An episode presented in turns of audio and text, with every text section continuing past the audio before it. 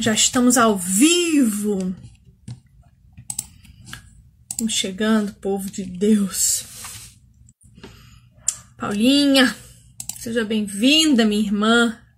Rafa, Letícia. A Regi já chegou.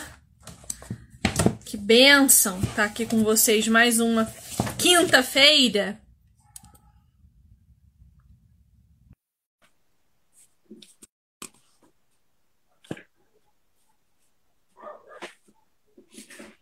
Vanessa. Olá! Oiê! Tá, meu bem? Tô bem, tô bem, graças a Deus. Saudade? Oi? Eu tô com saudade de você. É, a gente é. ficou duas semanas, né? Que pula uma Sim. das duas semanas sem se ver. É verdade. Eu vou falar uma coisa pra você. A comunhão com os irmãos é tão importante que eu fico uma semana sem encontrar com você parece que nós não somos mais amigas. Ah!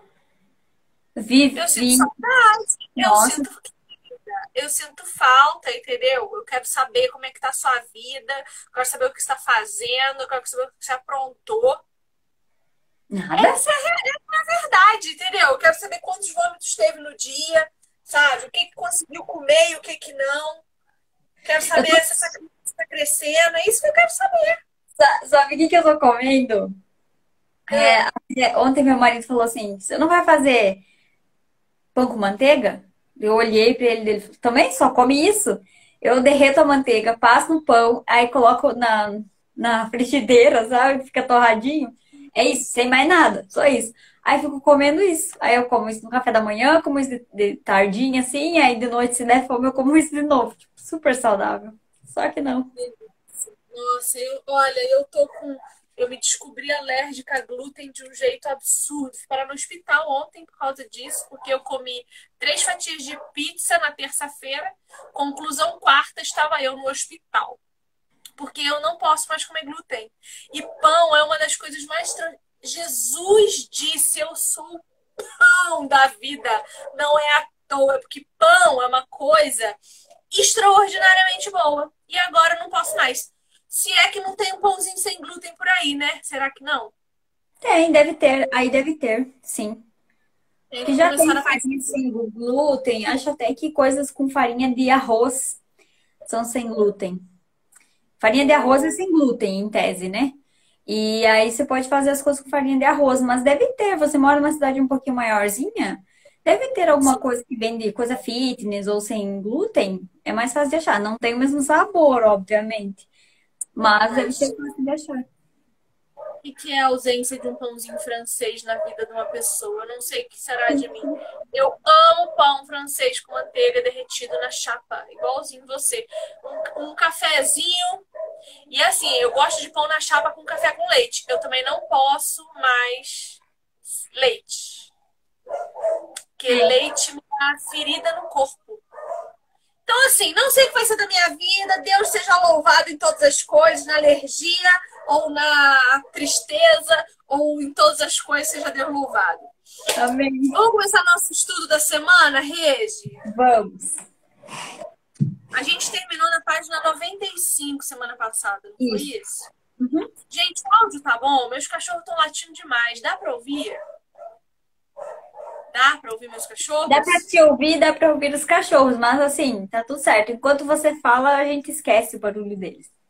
Que bom. Que eles estão latindo que tá acontecendo alguma coisa aqui na frente da minha casa que eu não sei o que. Eles estão lá. Deixa eles lá.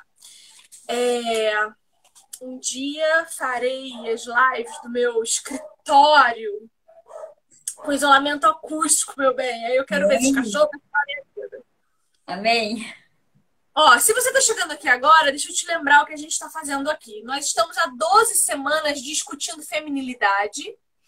E assim, já não posso mais dizer que nós estamos estudando esse livro. Eu posso dizer que esse livro é a base pela qual nós estamos gerando outros milhares de milhões de assuntos. Então, além da Bíblia, claro, que é a nossa base, nossa fundamentação, nossa regra de fé, de prática, de todas as coisas da nossa vida, a gente está usando esse livrinho aqui, Mulher, Sua Verdadeira Feminilidade, como um guia, como um norte para fazer o nosso estudo aqui. todas as quintas-feiras às 19 horas até que ele volte. Terminou esse livro aqui, que é o volume 1, a gente compra o volume 2, não tem problema. A gente compra outro livro depois, não tem problema, né, Reze? Vamos lá. Até eu aguentar. Até eu aguentar. Verdade, daqui a pouco tem baby, você não vai aguentar, mas não tem problema. Aí a gente vai dar um jeito. Lives às quintas-feiras. A gente dá um jeito nisso daí. Bom, então hoje a gente vai começar na semana 4, dia 2, conversa de vendedor, página 96. Bom, relembrando um pouquinho o que a gente estava falando antes, a gente estava falando do inimigo, né, que mora ao lado. A gente está falando do inimigo que no jardim do Éden invadiu um relacionamento que tem como base um parentesco, porque somos osso do mesmo osso e carne da mesma carne do nosso esposo, que tem um compromisso de união, que tem uma unidade, porque são um só, de comunhão, né? Porque além de terem uma comunhão espiritual, tem uma comunhão física, que se, que se mostra tanto no dia a dia quanto na relação sexual. De autenticidade, que é quando disse que o casal estava nu e não tinha vergonha, porque a nudez ela representa essa vergonha dos pecados que a gente não tem consciência, né? Quando a nossa nudez é exposta é porque a gente se deu conta de que a gente tem alguma coisa para esconder. E de pureza, né? Porque eles não tinham vergonha de absolutamente nada, eles viviam em plena comunhão com Deus e em santidade.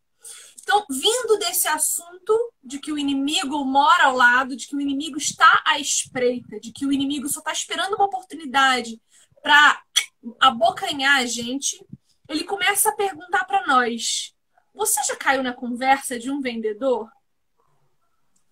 E essa pergunta já dava uma live inteira. Porque veja, eu trabalhei durante algum tempo, eu, eu, eu sempre vendi maquiagem. Ou eu fui maquiadora há muito tempo, ou eu trabalhei em lojas de produtos de maquiagem. E uma das coisas que um bom vendedor de maquiagem sabe, e aí eu digo do meu tempo de não cristã, ok? Meu tempo de perdida no mundo. Deixa eu, deixa eu fechar minha janela aqui, que tá muito cachorro latindo.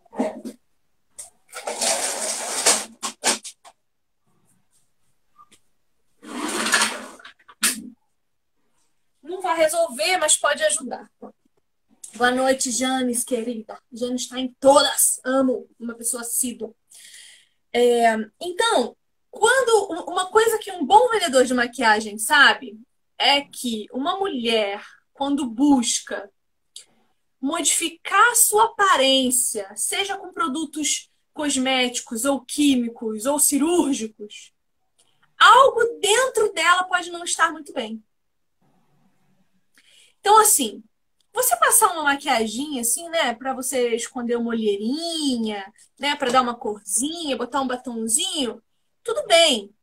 Mas eu tô falando de necessidade de autoafirmação e de aprovação do outro. Geralmente, pessoas que têm compulsão por compra, seja qual for, elas já têm dentro delas problemas de estima estão estimando demais alguém, ou elas mesmas, ou a outra pessoa, ou a uma ideia, né? Uma ideologia. Nunca Cristo. Porque quando a minha estima está completamente em Cristo, não importa, não importa. Olha, esses dias eu ouvi barbaridade de um amigo. Um amigo que não consegue entender minha fé. Ouvi barbaridade. E eu ouvi, quieta. Eu sabia que eu estava falando com uma porta, que não ia me ouvir, que não ia me entender. E aquilo que ele estava falando não mudou nada nas minhas convicções, não mudou nada na minha fé, não mudou nada. Porque eu sei em quem eu tenho crido, né? Então, quando a minha estima está completamente em Cristo e não em alto ou em outro estima, a minha aparência importa pouco. É claro que eu quero aparecer bonita aqui para você. Mas se eu não tiver maquiagem, eu vou parecer igual. Porque o que importa para mim é o que eu tô te dizendo, não é o que eu estou aparentando. O que importa para você, tenho certeza, não é a forma como eu estou me apresentando. é aquilo que eu estou podendo contribuir nesse minuto em que estamos aqui juntas na tua formação de alguma forma. Do mesmo jeito que é o que eu espero de você, que contribua com o meu coração. Seja para me edificar, para me exortar, para me confrontar, né? E eu acho que é isso que a gente tem que se preocupar mais. E quando um vendedor nos engana, o engano já estava em nós, a predisposição para o engano. E aí vão discordar de mim de todos os jeitos, os arminianos piram comigo quando eu digo que o casal do jardim era assim perfeito. Mas a palavra de Deus diz que a gente só peca ou só é tentado naquilo que o nosso coração já estava inclinado a pecar. Então, quando a serpente se aproxima perto de uma mulher que entra numa loja de maquiagens, que está já com seu coração inclinado a ausências, a carências e a necessidades, ela vai gastar 5, 10, eu já vendi 19 mil reais numa venda de, de, de cosméticos. E eu achando caro as bases 80 pila. Pois é. Mas quando você vai para uma loja tipo Sephora, que tem marcas importadas, que tem coisas que custam uma base custa 1.200 reais, uma, uma, uma Dior, que seja. Você consegue. E assim, digo isso com orgulho? Absolutamente. Absolutamente.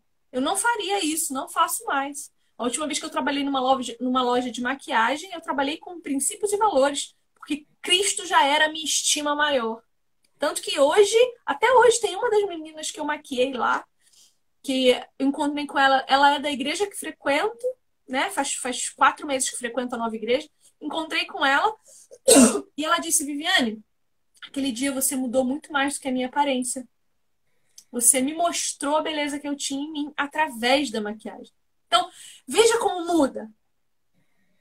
E aí, quando a gente cai na conversa de um bom vendedor, o nosso coração já está mostrando problemas de convicção, né? Problemas de certezas.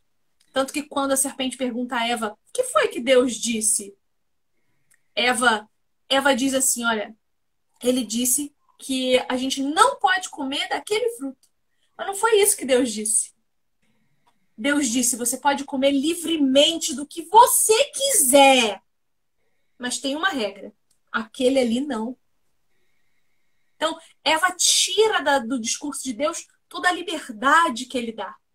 Coloca a dúvida, né? Foi isso mesmo que Deus disse? Você tem certeza? É igual quando a gente sai de casa e desligou o, o fogo da panela, né? Aí você sai e daí o marido olha e fala assim: Você desligou o fogo da panela? Sim, desliguei. Você tem certeza? Aí você já fica, meu, será que eu desliguei mesmo? E aí você já fica em dúvida. Então, no coração dela já havia a dúvida. Já colocou a dúvida no coração dela.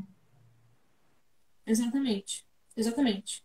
E, e, e pior do que ela, porque assim, ó, Paulo vai dizer para nós, isso é muito importante, viu? Eu li isso num livro esses dias. Eu tô lendo um, eu tô lendo um livro se chama Cruz Credo, o Credo da Cruz. Eu tô lendo esse livro assim, já tem uns, sei lá, três meses, gente, porque é igual os miseráveis. Não, os miseráveis é enrolação. Esse aqui é densidade. Densidade. Ele é denso. E uma coisa eu li aqui do pastor Glênio Fonseca Paranaguá, que é o meu, o meu pastor. É, ele vai dizer, olha, abri na página certinho. Vou ler para você. Ele diz assim: a primeira mensagem do evangelho foi proclamada pelo próprio Deus à serpente. Porém, inimizade entre ti e a mulher, entre a tua descendência e seu descendente. Este te ferirá a cabeça e tu lhe ferirás o calcanhar. Diz assim Gênesis 3,15. E aí o autor diz: a mulher se deixou levar, veja, se deixou levar, ela já tinha no seu coração inclinação. Ó, soluço sempre. Tradição. Então, a mulher se deixou levar pela lábia da serpente. Mas veja, o homem, ele foi o agente volitivo do pecado. Volição, é, escolha, vontade. Adão, assim Paulo vai dizer na sua primeira carta a Timóteo, capítulo 2, verso 14. Adão não foi iludido, mas a mulher, sendo enganada, caiu em transgressão. Adão não foi iludido, a mulher foi. Isso significa que a desobediência insurreta de Adão foi uma questão resolvida. Ele decidiu pecar. E isso sempre ficou na minha cabeça. Porque, veja, o Regi, você já comeu todo tipo de fruta. Se eu te ofereço uma maçã dizendo que é uma banana, você vai acreditar? Você vai comer a maçã achando que é uma banana? Então, quando Eva come e entrega a Adão, Adão sabe o que ele está comendo. Ele sabe. E perceba que a queda, a queda espiritual, o rompimento com Deus, acontece depois que ele come. Porque Deus deu uma ordem a ele, não foi a mulher. Então, nada acontece espiritualmente quando ela come. Mas quando ele come, eles abrem seus olhos e se percebem nus. Então, Adão é o agente e cabeça do pecado na raça humana. E a Bíblia é muito clara. Em Romanos 5,12 vai dizer: Portanto, assim como por um só homem entrou o pecado no mundo, e pelo pecado a morte, assim também a morte passou a todos os homens, porque todos pecaram. Viu? Então a gente reclama da Eva?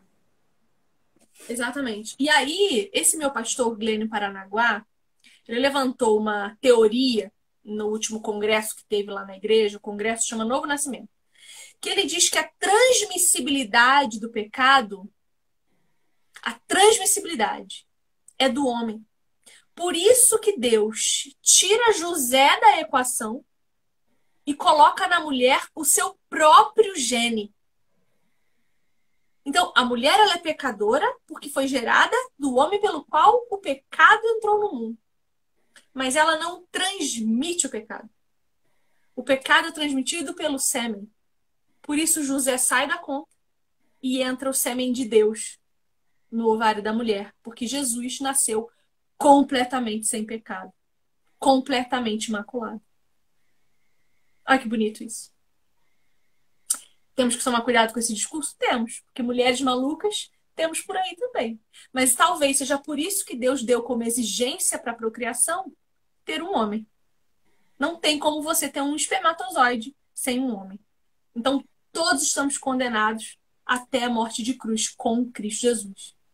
Quando morremos com Ele, nascemos do gene de Deus. Nascemos do, da semente, do sêmen, da, do, do espermatozoide de Deus.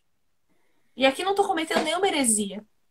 Né? A raiz das palavras elas não são vulgares. A gente que vulgarizou todas as coisas que dizem respeito ao sexo. A gente desrespeitou completamente a sexualidade humana e esqueceu que quem criou o sexo e todo o simbolismo humano que nós já estamos falando aqui há 12 encontros foi o próprio Deus. Então, quando a autora aqui desse livro nosso pergunta: Você já caiu na conversa de um bom vendedor? Quem não cairia? né? Como Eva poderia resistir? A gente que... cai até na conversa do mal vendedor. Pior. Nossa, pior. Nem me fale. que mais, Regi? Não, é isso. É, ela dá o exemplo dela, né? De como ela quase caiu na conversa do, do bom vendedor. É, eu não caí na conversa do vendedor, mas uma vez eu caí na conversa de um, de um golpista. Porque a gente estava bem, bem perdido, assim. Estava voando nas ideias, e enfim, caí e tive um certo prejuízo, um incômodo. Mas se formos pensar é bem assim, a pessoa te convence. Tem um livro, se eu não me engano, é, é Eva no Exílio, que fala de como às vezes a gente está se comportando igual aquele comercial, é, ela não sei se ela fala que é da Polishop, mas vamos dar exemplo do Polishop. Você está é, assistindo a televisão e aparece é uma propaganda Polishop falando quão magnífico é um instrumento de plástico para é, tirar a casca do ovo. Aí conta-se um exemplo que a mulher foi descascar o ovo e aí ela tropeçou e derrubou a panela e a panela é, sujou todo o chão e aí estragou a vassoura, enfim, é um caos. Mas a outra mulher que tem aquele pequeno instrumento de plástico para descascar o ovo não passou por nada daquilo. Ela está inteira, intacta, sua cozinha está brilhando e ela conseguiu descascar o seu ovo. Como é que poderemos viver agora sem o milagroso é, descascador de ovos de plástico? É basicamente isso. A serpente fez basicamente isso com a mulher. É óbvio que você não precisa do descascador de ovos, porque não serve para nada, porque você pode descascar com sua mão, é óbvio que você não vai cair, não vai destruir tudo, não vai quebrar a perna, não vai acontecer nada disso com você. Mas cria-se essa narrativa, e aí volta no que a gente comentou, acho que particular mesmo, de como nós estamos em uma guerra de narrativas. De como tudo hoje é intelectual, é, é, é modificar o nosso imaginário. Então, o nosso imaginário é afetado, é tocado para que a gente passe a ver de uma forma diferente. E por que, que a gente é enganado pela conversa do vendedor, como Eva foi? Porque a gente perdeu o foco em Cristo, o foco em Deus, a nossa cosmovisão a partir de Cristo. Tem o livro Contentamento, que fala que antes da mulher pecar, ela estava descontente. Ela se sentiu descontente e o descontentamento gerou a desobediência. É, eu, eu acredito que Adão e Eva eram perfeitos, mas havia neles sentimentos e emoções que hoje existem em nós, né? E que Deus não é um Deus tirano. Ele não é tirano. Ele não nos obriga a amá-lo. Ele não nos força a nada. Assim como ele deixou o homem e a mulher no jardim livres. Acho que eles foram, inclusive, os únicos que tinham o verdadeiro livre-arbítrio, né? Porque não creio que hoje temos da mesma forma que eles tiveram. É, então, mas é, eu sou declaradamente uh, calvinista, né, reformada até o último fio do meu cabelo, então declaro aquilo que creio, sabendo no que creio. Então, não acredito que temos hoje uh, livre-arbítrio dessa forma, porque eu creio em predestinação e eleição. Né? Eu creio que se Deus me desejou com Ele na eternidade, eu posso resistir o quanto eu quiser, mas a graça dele, no fim das contas, é totalmente irresistível. Como foi, né? Me pegou aos 30, né? Me pegou aos 30, depois de rejeitá-lo por 30 anos. Então, nasci de novo, graças a Deus, e, e é graças a ele, não é graças a nós. Porque também acredito que Adão e Eva não tiveram uma coisa que nós temos, porque nós hoje vivemos é, debaixo da graça, da misericórdia e da comunhão plena com Deus. Deus habita em nós. O pecado, quando entra no mundo, ele entra para. Permite-se, né? Deus permite que o pecado entre no mundo para que hoje nós possamos ter a magnitude que é a, a, a, a exorbitância de ter um Deus habitando em nós. Adão e Eva não eram habitados pelo Espírito Santo. Foi por, porque o pecado entrou no mundo e porque Deus se fez homem para vir ao mundo e morrer não só por nós, porque quando a gente diz que Deus, que Jesus morreu por nós, isso é metade da conversa. Ele também morreu para nos incluir em sua morte, para que o velho Adão que habita em nós morra com ele na cruz.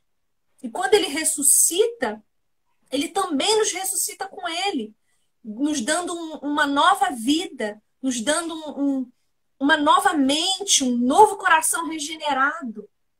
Né?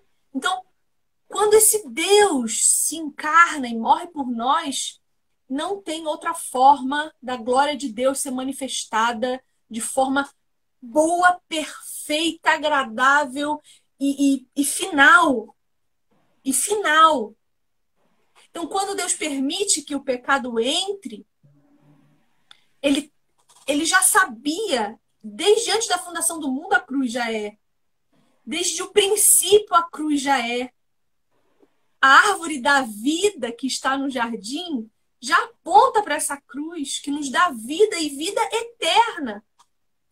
Né? Se aquele casal tivesse se alimentado dessa árvore da vida, teriam um viver eterno.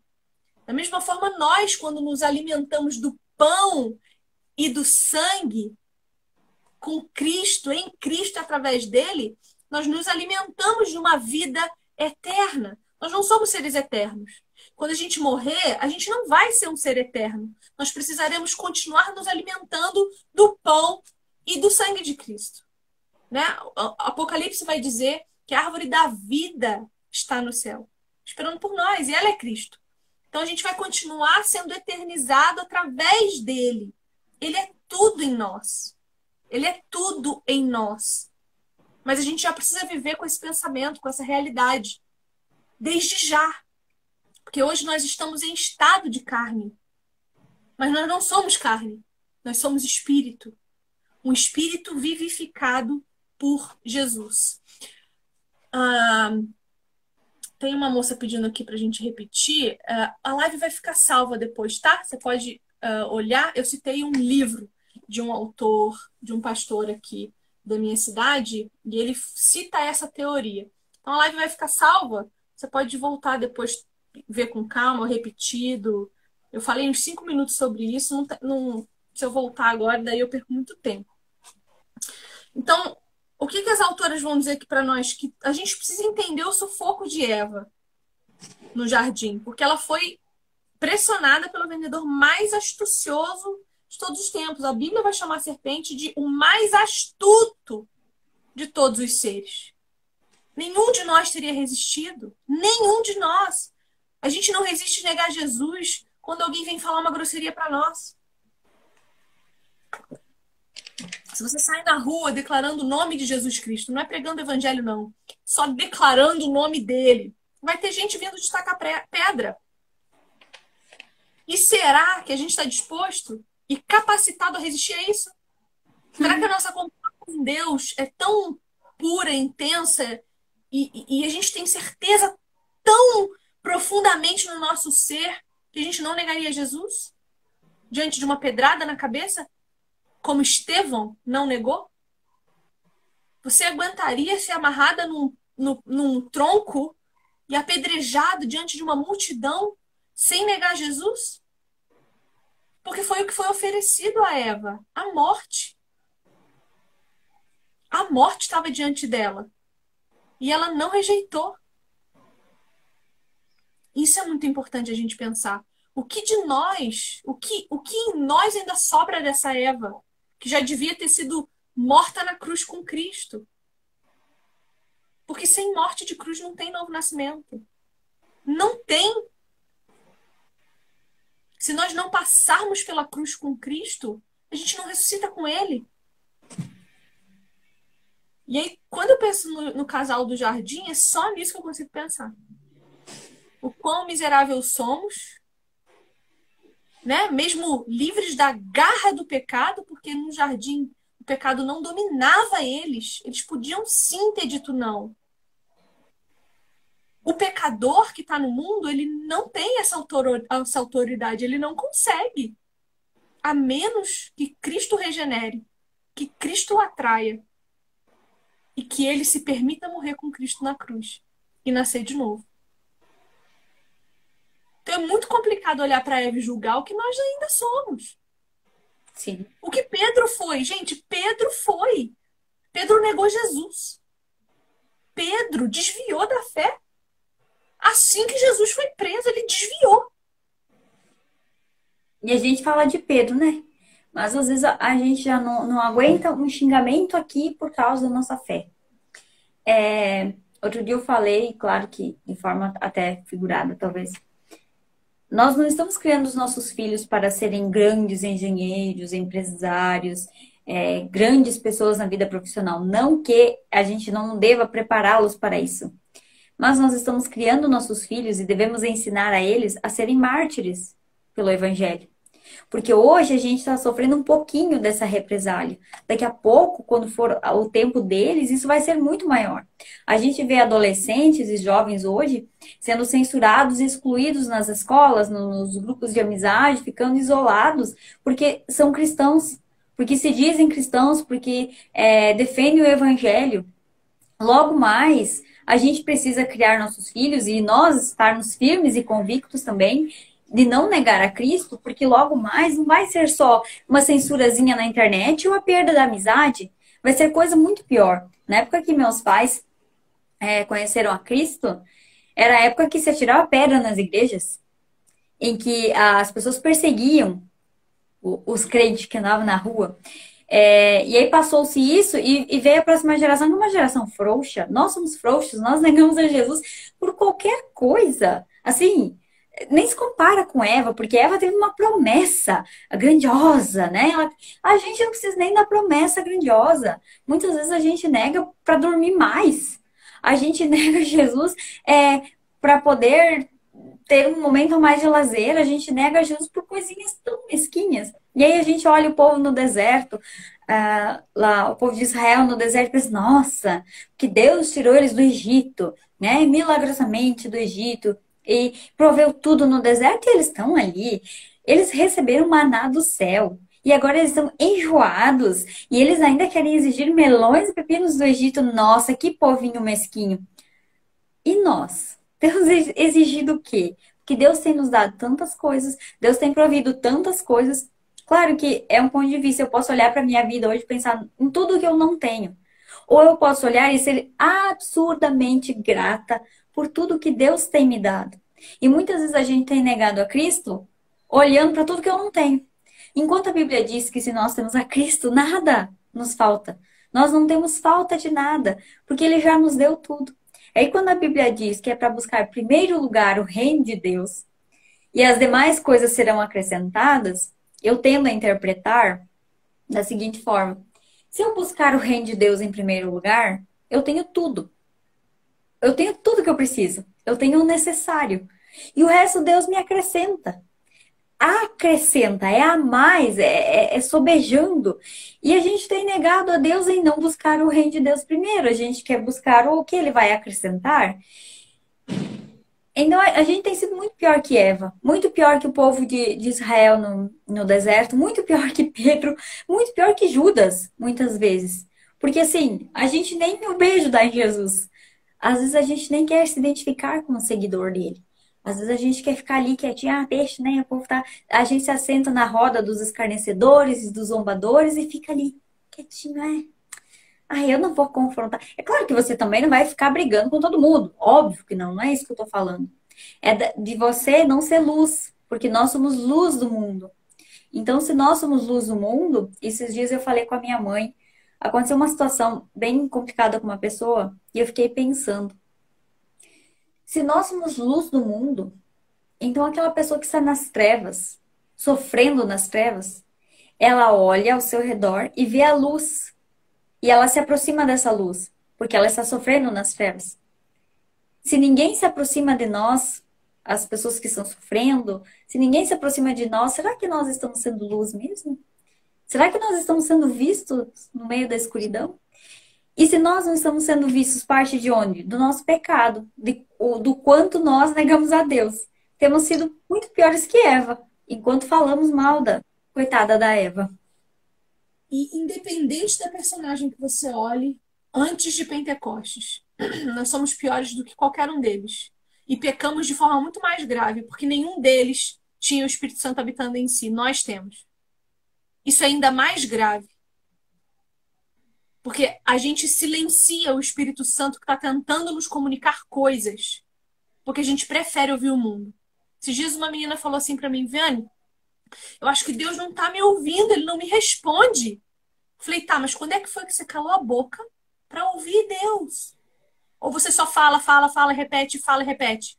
Quando foi que você parou na frente da sua Bíblia e leu você sabe que 72% dos cristãos nunca leu o Novo Testamento inteiro? Nunca! Isso é estatístico. Isso não sou eu que estou inventando. Quase 80% nunca leu a Bíblia inteira. Mas a gente quer ouvir Deus. A gente nem sabe quem Deus é. A gente não sabe como ele se comunica. A gente não sabe identificar quando é um falso profeta e quando é um profeta de Deus a gente nem sabe mais que hoje não existe mais profeta. Como no Antigo Testamento. Claro, profetas de ofício. Sim. Então, assim, a gente não sabe nada a respeito de Deus, só o que a gente quer. Aí a gente fica falando igual umas matraca, igual umas gralha desenfreada, e é Deus que não tá falando com a gente. Não, a gente não cala a boca para ouvir. A gente não tira meia hora do nosso dia para ler lá Jesus falando aos discípulos, que é a mesma coisa que falando a nós. Lê a Bíblia em voz alta para ouvir a voz de Deus. Põe, se você quer uma voz masculina, põe lá no Cid Moreira, que leu a Bíblia inteira, tá no YouTube gratuito, só ouvir. Mas a gente não quer mais saber quem Deus é. A gente quer saber o que ele nos dá. E foi assim sempre. Buscai o reino de Deus e tudo mais lhe será acrescentado. Isso inclui sofrimento para que sejamos mais parecidos com Cristo, ok? Porque ninguém se parece com Cristo sendo feliz. Cristo não estava feliz carregando uma cruz. Cristo não estava feliz passando fome. Ele estava contente por obedecer ao Pai dele. Ele estava contente porque ele estava cumprindo o que ele veio cumprir. Mas ele não estava soltando foguete, pulando sete ondinhas no Réveillon. Ele não estava no carnaval. Ele não estava numa festinha qualquer tomando qualquer coisa. Então, o que, que é buscar o reino dos céus? O que, que é buscar o reino de Deus? É você parar a sua vida maluca, alucinada, que você diz que não tem tempo para nada, sentar na frente da tua Bíblia e falar: Senhor, olha, eu não entendo. Eu, eu, eu sou burra. Eu falo isso para Deus todo dia. Senhor, eu sou uma burra. Analfabeta no que diz respeito ao reino dos céus. Mas o teu Espírito está aqui. Me ajuda, me ensina. Quando eu estiver lendo a tua palavra, se comunica comigo, me ensina, me disciplina, me exorta. Dá um murro na minha cara se for preciso para eu acordar naquilo que eu ainda estou dormindo. Porque depois que eu entender quem Deus é, o resto pouco importa. Porque daí Deus vai começar a colocar no meu coração aquilo que Ele ama, aquilo que Ele sonha para mim, aquilo que Ele quer para minha vida, e não mais os meus sonhos egoístas, egocêntricos, rancorosos, vingativos. Tava assistindo Grey's Anatomy. Eu amo Grey's Anatomy, né? Tô assistindo pela terceira vez já. E eu ponho assim, vou fazer comida? Eu ponho, porque senão eu enlouqueço, né? Preciso de coisas que não me, me exijam raciocínio. Então eu ponho, vou fazer comida, eu ponho. Às vezes eu vou deitar na cama com meu esposo, não tô com sono, ponho, essas coisas. E aí um cara tava com diagnóstico de 25% de chance de sobrevida pós-cirurgia. Ele ia operar, ele tinha 85% de chance de morrer. Aí ele começa a gravar vídeos de despedida para as pessoas todos os vídeos eram dizendo que essas pessoas foram terríveis para ele. Porque ele foi vítima de todas. Porque Fulaninho, quando tinha 14 anos, deu em cima da menina que ele gostava e roubou a namorada dele. Porque Ciclaninha, ele amava, mas se apaixonou por outro e aí deixou ele chupando o dedo. Porque ele começa a gravar vídeos que dizem respeito ao coração humano. Se você não me deu atenção, eu também não vou te dar. Você que tem a obrigação de vir me procurar. Minha mãe tem mania de falar isso. Ele tem que me procurar é você. Ué? Como assim? Tem regra? Tem regra pra isso? Entendeu? Aí, aí talvez ele tenha sido um cara insuportável que só sabia se relacionar com as pessoas pra sugar, sugar, sugar, sugar. Provavelmente. Então, que vida nós estamos levando? Baseada no, no, no desejo de quem? Nosso coração está onde? O que, que nós estamos fazendo dessa vida? Isso não é buscar o reino dos céus, não. Buscar o reino do céu é ter alguém cuspindo na sua cara, falando tudo o que você não merece ouvir, porque mentiras também são ditas a nosso respeito, e fazer como o nosso cordeiro que silenciou saber a hora de falar, porque Jesus também foi irado. Jesus irado. A palavra que eu mais leio em Marcos de Jesus falando é hipócritas. Raça de víboras, hipócritas. Isso é para mim e para você. Mas quando Jesus sabia precisava calar. Ele calou. Eu tenho certeza que Deus falava com ele naquele momento. Porque ele estava em silêncio, suportando o pior momento da vida humana dele, mas o momento mais glorioso da sua vida divina. Porque ele estava glorificando a Deus na sua morte.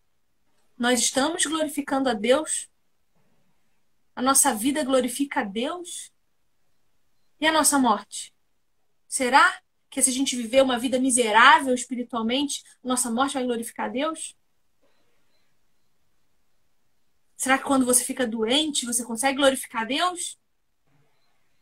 Uhum. Você procura culpados, responsáveis?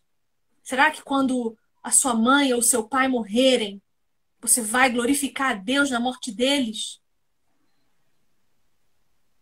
Fiquei uns 10 dias aí pensando nisso esses tempos. Estava com uma saudade do meu pai. Meu pai faleceu faz quatro anos, foi em 2017, de câncer. Oito anos lutando contra a doença. E nada resolveu. A última vez que eu vi meu pai foi no dia 27 de abril, no dia do aniversário dele de 57 anos.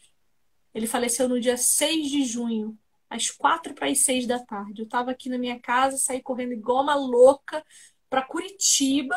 Fui, peguei um, era seis horas da tarde, eu saí de Londrina, fui para Curitiba para pegar um avião lá às cinco da manhã para conseguir ver meu pai antes dele ser velado, enterrado. E eu tava com uma saudade do meu pai nos últimos dez dias, uma saudade, uma saudade do meu pai.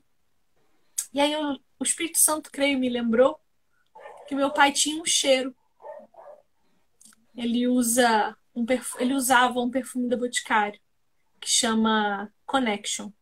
E eu só sei porque um dia eu dei de presente pro meu pai de aniversário.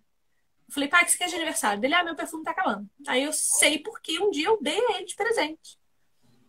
E aí eu fiquei ensaiando entrar no Boticário e pedir um cheirinho para eu voltar a poder sentir o perfume do meu pai. Aí eu passava em frente ao Boticário, não tinha coragem de entrar. Ia embora. Aí passei duas vezes, não tive coragem de entrar, fui embora. Aí, no final de semana, se eu não me engano, foi no domingo. Eu tava com meu marido. Aí eu tive coragem. Ele uhum. sentou numa almofada que tinha em frente, num banco, assim, que tinha em frente à, à loja. Eu soltei a bolsa, soltei tudo, entrei, mas assim, precisava ser rápido, senão eu ia desistir. Não a moça tava. Não dava, senão eu ia desistir. A moça tava atendendo. E, só, e tava todo mundo ocupado. Aí eu falei, moça, me, me desculpa, me, me perdoa de interromper, mas eu só queria sentir o cheiro do Connection que meu pai usava, eu, eu queria sentir. Aí ela falou assim: Ah, você vai dar de presente pro seu pai? Aí eu falei: Não, eu quero sentir o cheiro do meu pai de novo. Aí ela me olhou com aquele olharzinho de tipo: Eu entendo você. Espirrou o perfume no papelzinho. Eu peguei aquilo, menino, sai correndo. Quando eu cheguei do lado do meu marido, sentei na, na almofada, cheirei. Mulher, eu comecei a, a me tremer de chorar. Porque o Senhor teve tanta misericórdia de mim, ele nos dá no nosso cérebro um recurso de memória adormecida. E aí, o cheiro, que é muito importante para os sentidos humanos, é um dos mais importantes sentidos humanos, que é o perfume. Tanto que quando a, a mulher Maria quer honrar Jesus, ela pega o perfume mais caro e derruba sobre ele, joga em seus pés e o seca com seus cabelos. Então, o cheiro é muito importante para nós. E quando aquele cheiro entrou no meu nariz, ativou as minhas memórias. Só que eu não lembrei das memórias em que o meu pai, sei lá, fez algo extravagante comigo. Ou, não sei, eu não lembrei de coisas extraordinariamente extravagantes. Não. Eu lembrei da gente sentado no sofá. Meu pai tinha mania de dedilhar a gente, assim. Ele pegava na, na, na gente, ficava dedilhando, assim, sabe? E eu, lembro, eu lembrei da gente sentado no sofá com ele com a mão na minha coxa, dedilhando a coxa. Lembrei da gente na. Teve um show do YouTube uma vez na casa, em frente à casa dele, que era o gigante, o estádio do Inter no Rio, no, em Porto Alegre. Ele morava bem de frente para o estádio. E meu pai já estava muito doente, não dava pra gente ir no show, mas ele gostava da banda, então a gente foi pra janela da cozinha ouvir. E a gente passou duas horas ouvindo o show do. Não era YouTube, não, era. Ai, não vou lembrar o nome da banda. Mas era uma banda jovem de rock, assim. E a gente passou duas horas ali, cantando, conversando. Sabe? Me lembrei de tomar sorvete com meu pai. Me lembrei de subir na moto, na garupa e poder sentir o abraço dele. Coisas Isso como. é viver. Isso é viver para a glória de Deus, gente. Viver para a glória de Deus é gerar no outro memórias, porque é só isso que a gente vai levar para o céu. A gente não vai levar mais nada, nem o perfume. Tá até aqui o, ó, tá, tá até aqui com o cheirinho ainda. Então, nem o perfume eu vou levar. E eu digo isso com o coração muito contrito. Eu não tive tempo de evangelizar meu pai. Ele morreu, eu tinha eu tinha batizado, mas eu não tinha entendido nada. Eu era um ignorante que não buscava o reino dos céus. Eu achava que Deus tinha mais obrigações a me dar do que a me exigir. E eu não evangelizei meu pai. Eu não sei se eu vou estar com meu pai na eternidade. Provavelmente não. E viver para a glória de Deus é fazer com que pessoas tenham uma vida que o glorifique, mas que não termine aqui. Né? Que a gente possa se encontrar depois. Eu queria muito poder abraçar meu pai de novo na eternidade, como irmãos, como filhos de Deus. E eu não sei se eu vou ter essa oportunidade. Então eu acho que pensar no pecado, pensar no que aconteceu com a queda, é inevitavelmente nos levar a pensar na cruz. E evangelizar é dizer para as pessoas dessa cruz. Porque quem converte não sou eu. Uhum. Quem converte é o Espírito Santo de Deus, que já está aqui e que só está esperando uma oportunidade de você dizer: olha, alguém morreu por amor de ti. Morreu para que você morresse junto lá e parasse de sofrer e parasse de viver com os pés no chão, mas sim com os olhos na eternidade. A gente tem que parar de ser como aquela mulher encurvada, sabe? De só viver olhando para o chão. Mas tem que ser como ela quando Jesus chama e ela ouve. E sem medo nenhum, ela invade o sinédrio no lugar onde ela não podia ir, porque o, o espaço era separado, era pátio externo no templo, era pátio externo gentios. Primeira entrada mulheres, segunda homens e depois é que vinha o lugar dos santos. Essa mulher vai até Jesus que estava pregando lá. Sem medo, sem medo. Por quê? Porque ela ouviu. E a gente só ouve Jesus quando tem alguém pregando a palavra de Deus. Hum. E olha lá. E pregar a palavra de Deus não é só contar testemunho. É dizer: existe uma cruz, mas ela está vazia. Existe um sepulcro e ele também está vazio. E é por amor. É por amor a nós, os eleitos de Deus, desde antes da fundação do mundo. É para que possamos matar na cruz os nossos egos, egoísmos, rancores, arrogâncias, nojeira e nascer de novo limpos, como é o símbolo do batismo que nos mergulha numa água limpa e nos ergue completamente encharcados de novidade de vida. É sobre isso. Né? Falei horrores, meu Deus, estou apaixonada hoje. Não. Eu, eu disse que eu estou aqui para aprender com você. É isso que você falou sobre a gente ouvir mais a Deus, na verdade, é o que também o livro aborda, né? Eu vou ler uns trechinhos aqui, porque fecha exatamente com o que você falou. Satanás não chegou dizendo para a mulher que era. Qual página? Qual página? Qual página? 97, lá em cima, do lado da cobrinha. Tá, vai. Satanás não chegou dizendo que Deus era controlador, ou então é, que Eva não sofreria nenhuma consequência por desobedecer a Deus, que ela deveria pensar mais em seus próprios interesses. Ele deve ter imaginado que uma abordagem direta poria tudo a perder. Com muita sutileza, o diabo mentiu e distorceu a ordem de Deus. Ele deu uma ligeira alterada, na verdade.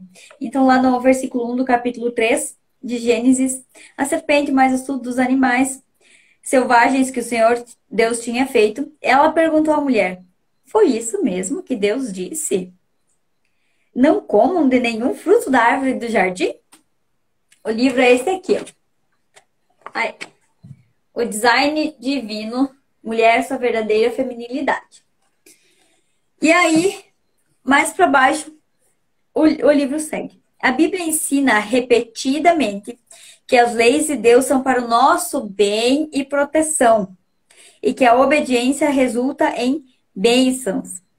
Mas Satanás planta em nossa mente a ideia de que as leis divinas são insuportáveis. Imagina só ter que fazer isso aqui tudo.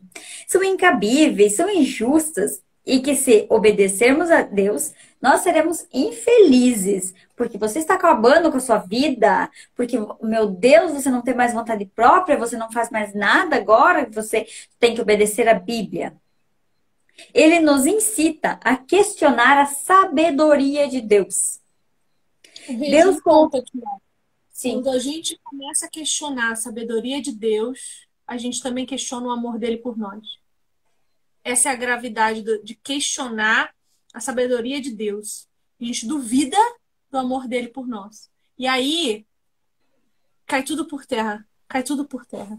A gente tem, às vezes, se comportado é, como crianças que não entendem a, o não dos pais. Então, os pais não dão. Até essa semana eu estava comentando com, com uma tia minha e com uma colega.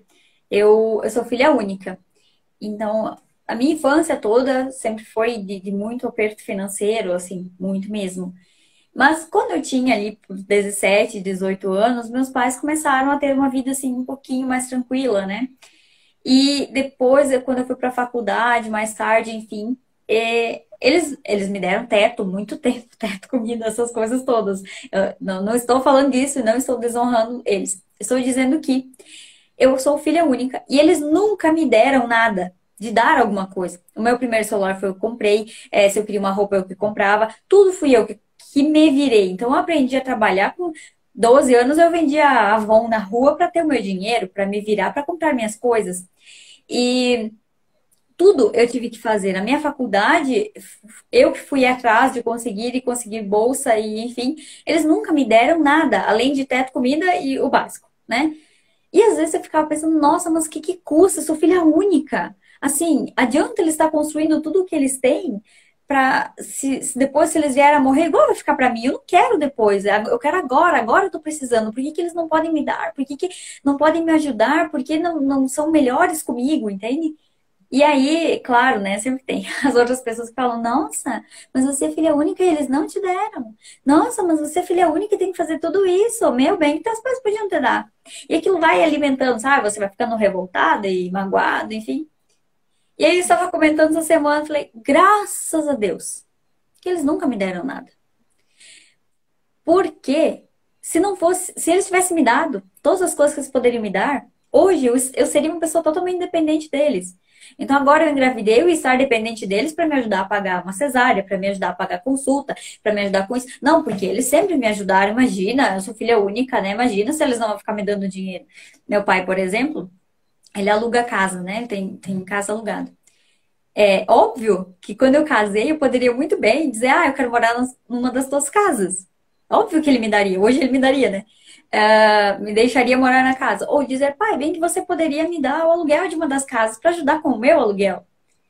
Isso me faria uma pessoa, não estou falando de, de independente, assim, ah, porque hoje eu sou independente. Não, é responsabilidade. Isso me ensina responsabilidade. E muitas vezes a gente olha é, para a Bíblia e a gente questiona a sabedoria de Deus porque a gente pensa como a gente pensa sobre os pais. Será mesmo que é para o nosso bem? Eles, olha, eles estão me maltratando. Será que eles não estão vendo o quanto eu estou sofrendo sem isso? O quanto eu preciso disso? O que, que custa para eles me dar? Ah, isso daí é só porque eles são quadrados, são muito atrasados. Nossa, eles querem me fazer sofrer, eles só querem me prejudicar. E hoje, adulta, eu percebo o quão, o tanto de bem que esse comportamento deles fez para mim. Claro, eles tiveram seus excessos, normal, eu também não fui a melhor filha do mundo, obviamente. Mas estou falando no geral. Eu aprendi com isso. Hoje eu não sou aquela menina Nutella que tudo depende do pai, que reclama de barriga cheia. Eu sei de onde sai tudo que eu tenho. Eu sei que foi Deus que me deu, que providenciou, foi milagre. E quando a gente questiona a sabedoria de Deus, a gente está se comportando dessa forma. Como se Deus, assim, estivesse nos maltratando. Porque Deus é o dono do mundo, por que ele não pode me dar mais coisa? Porque, gente, não tá vendo? Deus pode me dar tudo. Olha só como eu sou uma pessoa boa. Então, a gente questiona a sabedoria de Deus é nessas pequenas coisas. É no emprego melhor que eu não tenho, é no salário melhor que eu não tenho, é na casa melhor que eu não tenho, é na roupa melhor que eu não tenho, é no carro melhor que eu não tenho, é no filho mais comportado que eu não tenho, no marido melhor que eu não tenho, na comida melhor que eu não tenho, é tudo no que eu não tenho. E a gente esqueceu de olhar a bondade de Deus, tudo aquilo que ele deu e que eu não mereço. Eu tô, a gente tem muito mais do que merece. E a gente não quer trabalho, né? A gente não quer trabalho. A gente quer que venha a nós o vosso, venha a nós e ao vosso reino nada, né? O Regis, se o Instagram tiver ainda punindo a gente aqui do Feminaria, vai cair. A live vai cair em três minutos, é. Então, eu acho que a gente podia é, encerrar, porque eu tenho medo de cair e a gente ainda está falando de alguma coisa importante e ficar pelo meio do caminho. E aí sempre tem alguém que não entende o que a gente falou e não volto para assistir de novo para entender. Então, prefiro. Tudo bem. Tá, meu bem, que delícia! Ai, eu fico tão relaxada. Só um finalzinho, só um finalzinho disso aqui. A verdade é que Deus é bom. Mesmo que não sintamos nem acreditemos, Deus é bom. Não nos cabe julgar a bondade de Sua palavra nem de seus caminhos. Deus é bom o tempo todo. E o tempo todo. Deus é bom, não importa que o vendedor Satanás diga para nós. E aí, então, vamos encerrar com a pergunta da página 98. Mano. Algum sinal de mantenha a distância, ou seja, de não permito que você tenha isso, já levou você a questionar a sabedoria e a vontade de Deus? Será que o não de Deus, ao invés de te mostrar que Ele é o dono mesmo de tudo, e ele dá o que ele acha que o teu caráter tem como suportar, não é melhor para você do que um sim que vai te corromper? Será que às vezes que a gente ouve não de Deus, a gente está honrando e respeitando o que a gente já recebeu de sim? A gente precisa agradecer os sims para se lembrar de que um não às vezes é livramento. Se a gente ficar insistindo que quer ganhar, faz igual o, o povo de Israel, que insistiu, insistiu, queria carne, Deus mandou os codornizes comerem, se encher, se empanturrar, sair pelos narizes e morreram. Foram castigados. Então, quando a gente insiste, às vezes Deus dá. Mas nunca é bom. Não é a bênção de Deus. A bênção de Deus para nós muitas vezes é o não. Às vezes fala, Deus, você já viu que eu não sou uma pessoa avarenta, né? Poderia me abençoar um pouquinho mais. Mas é o não dele, tá tudo bem. É, é, foi isso que ele escolheu pra gente.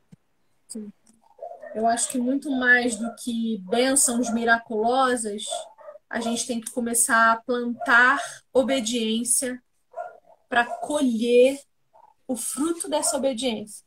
Porque o verdadeiro fruto bom e saudável e perfeito, ele vem das nossas próprias práticas, que são a obediência a Deus. Então, lê a tua Bíblia, conheça Deus, Conheça seus mandamentos, saiba quem ele é, para que você possa ser honesta quando se relacionar com ele.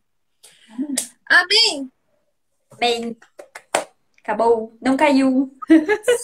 Não caiu, mas ainda não deu tempo, né? Daqui a pouco dá 30 segundos ele derruba a gente. É, eu, vou até, eu vou até esperar um pouco. Vou esperar um pouco mais. Regi. Ô, Regi, hum. quando a gente.